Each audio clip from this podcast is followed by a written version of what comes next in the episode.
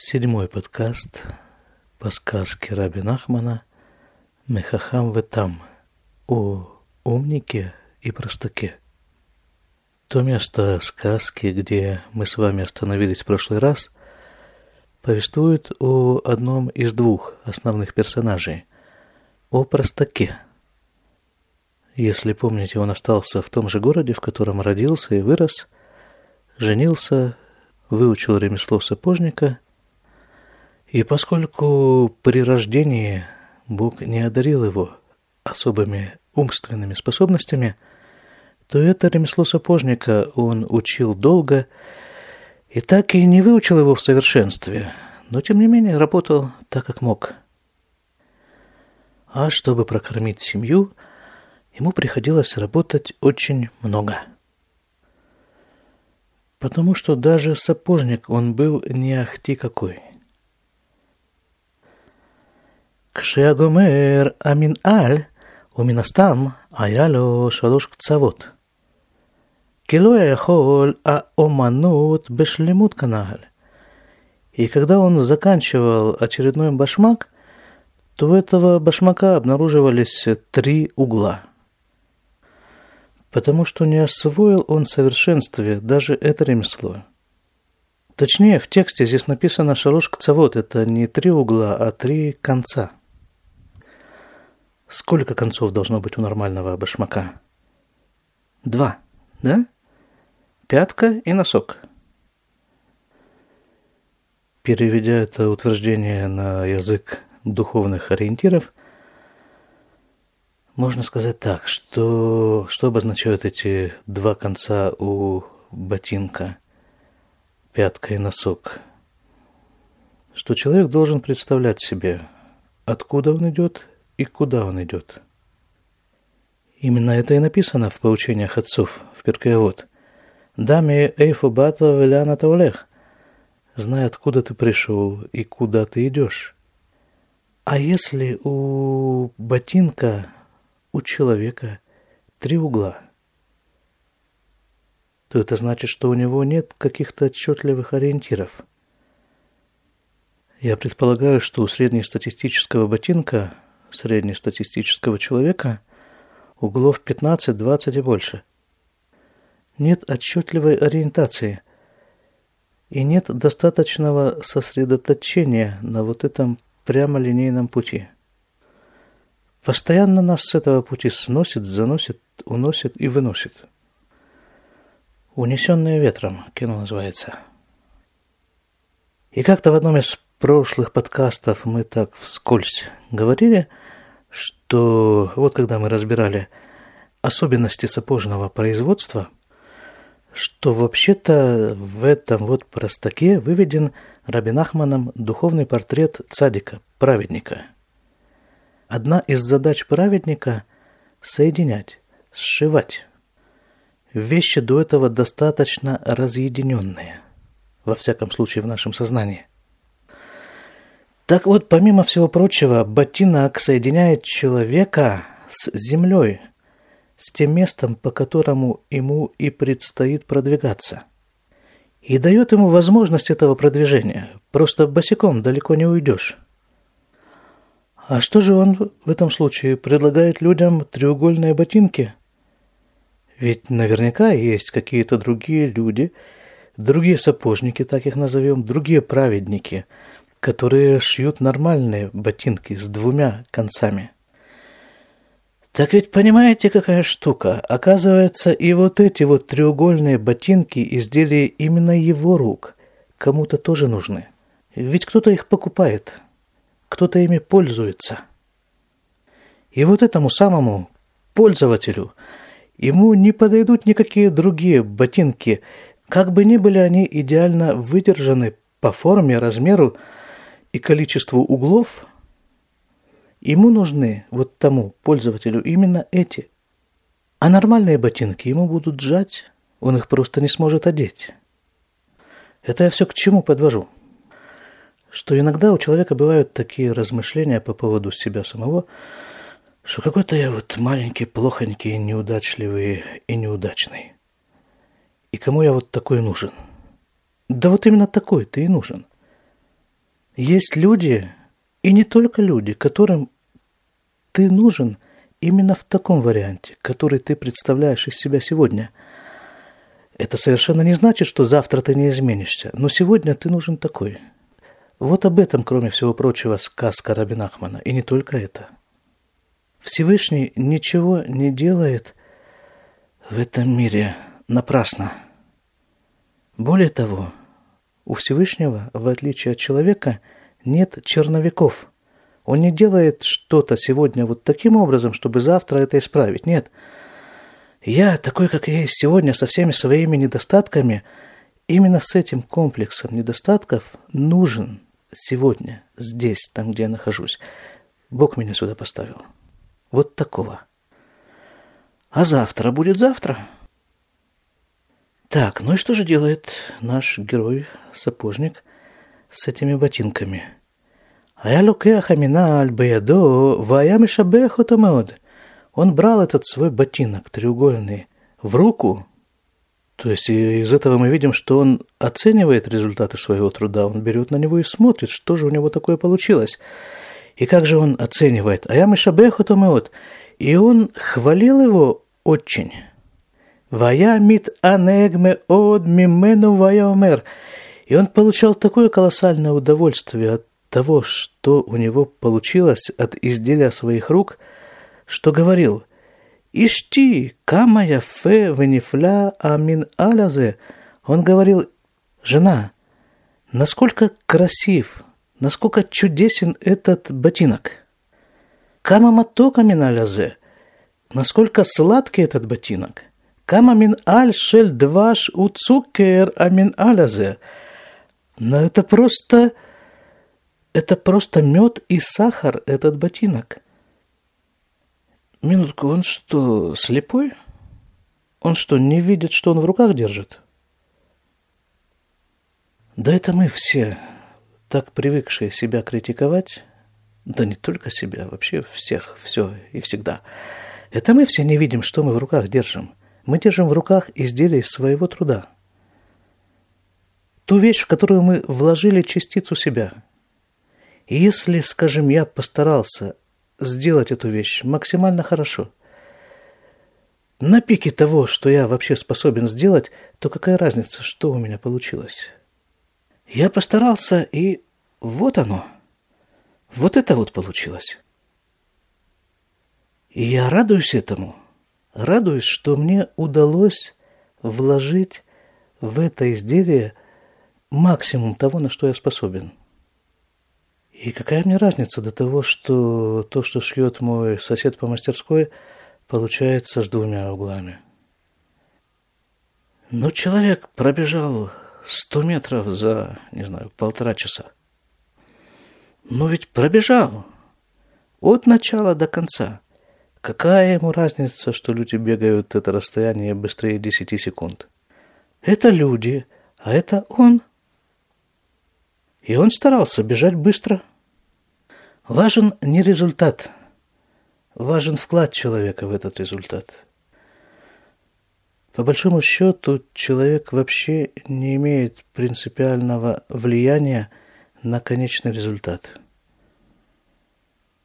от него зависит только начать процесс и постараться сделать его максимально хорошо.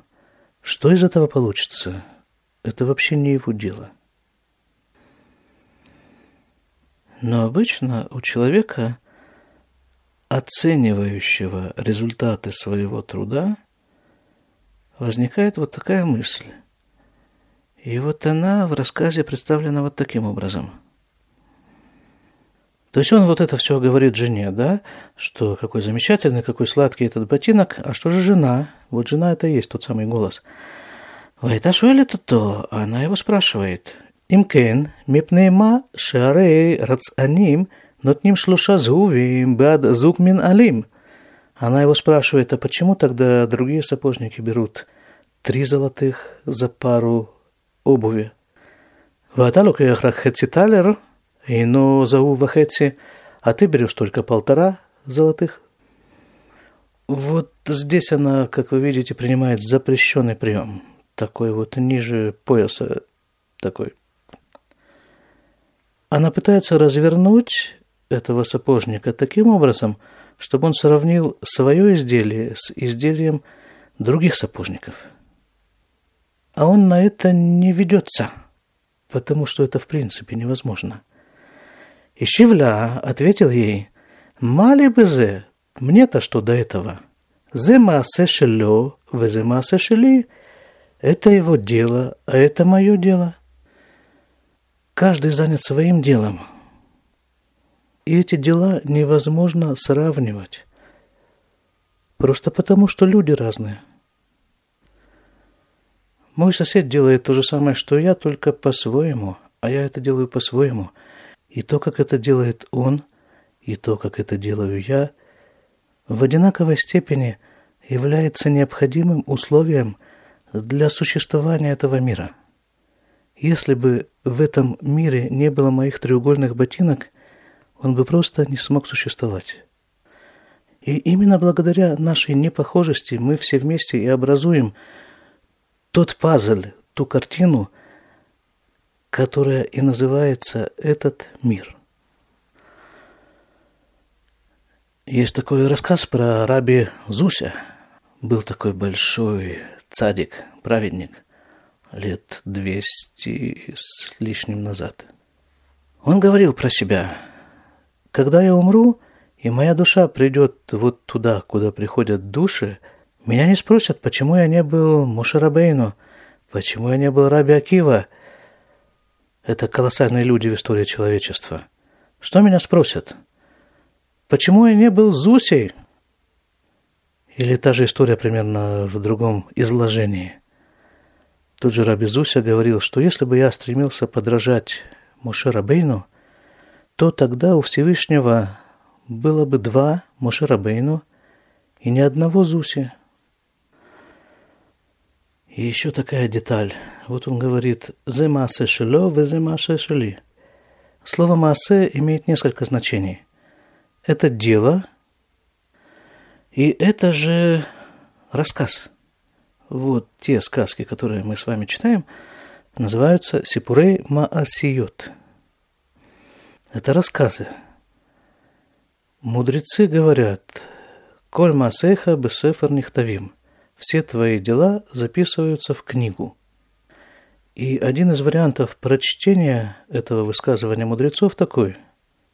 Каждый человек своими действиями на этой земле как бы пишет книгу своей жизни – Скажем, каждый день это строка, каждая страница это месяц, ну и так далее.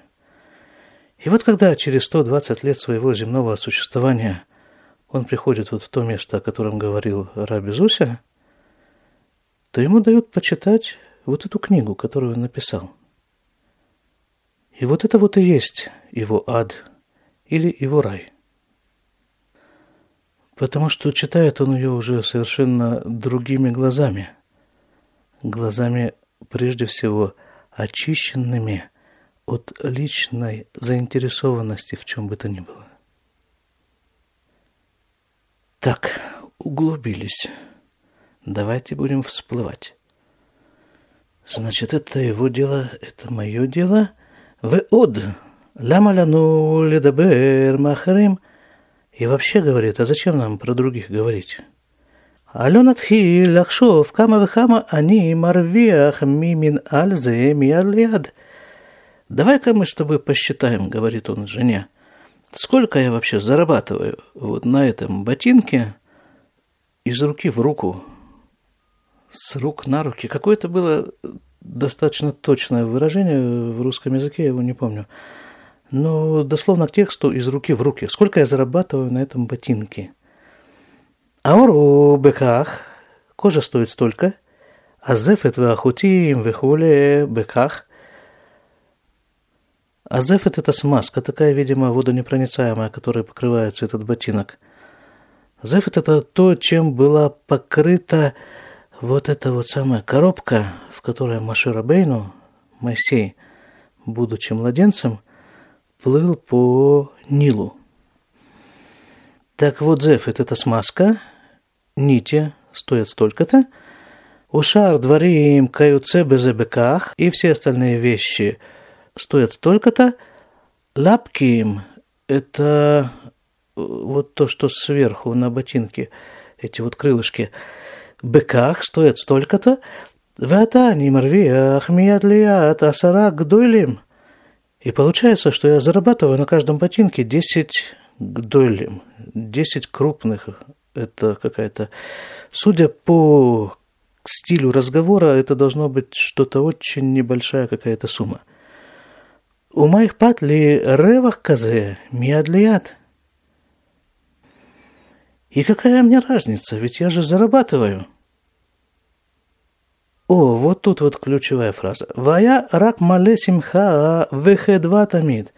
И был только полон радости и счастья всегда.